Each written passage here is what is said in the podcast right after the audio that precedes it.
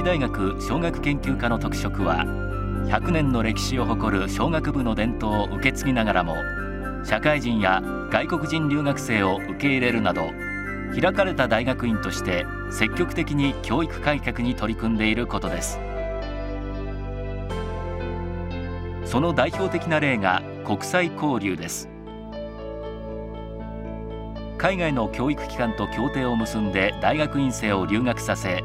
国際的に活躍できる人材の育成を目指しています。カリキュラムは8つの特色ある系列で構成されています。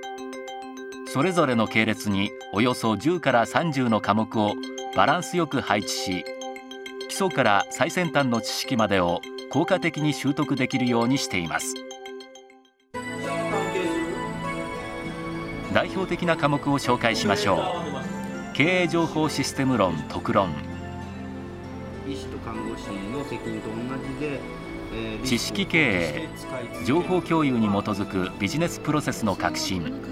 バーチャル組織設計 e ビジネスを題材に現代の情報社会における企業経営の在り方を研究します。少人数を基本にワークショップ形式の討論を繰り返すことによって理解を深めていきます。えー、とケースメソッドのためのその質問というところで最終的に答えが出てくるのはこちらは情報管理論特論。企業の情報をいかに分析し有効な意思決定に結びつけるか。つまり利益を生む企業活動を行うにはどうすればよいかを研究します、うん、全部ゼロになる可能性がある、うん、WIWJ と言っている IJ とさっきの IJ が違うから研究に関して自由な雰囲気があると思います。あのまあ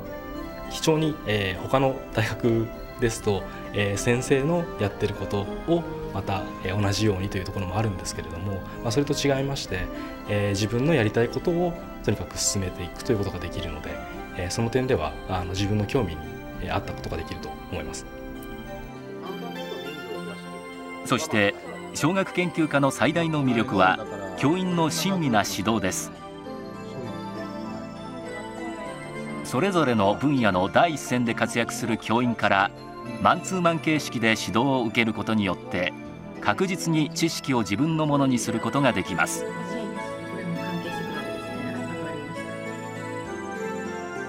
特に論文の作成に力を入れ教員や学内のネットワークを活用し論文発表の機会も数多く設けています。このペーパーを書くチャンスはなかなかですね自分が探さないといろんなジャーナルとか探さないとあの簡単に手に入らないということを考えると明治大学こう1年間2回の論文の論書を書く機会を与えているのはいかにこの論文を書くのインセンティブになることは非常にいいですね。これは博士前期課程の修士論文面接諮問はいどうぞ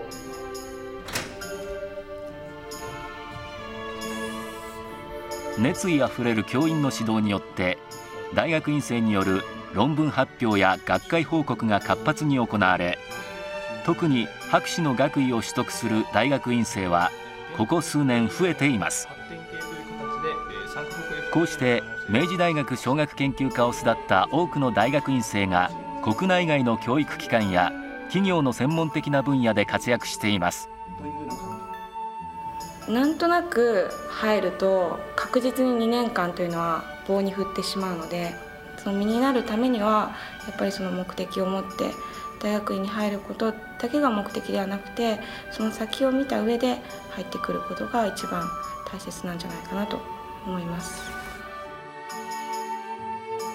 小学のパイオニアとしての伝統を基礎に開かれた大学院として積極的に教育改革に取り組む小学研究科。国際レベルの研究を推進しグローバルに活躍できる研究者の育成を目指しています。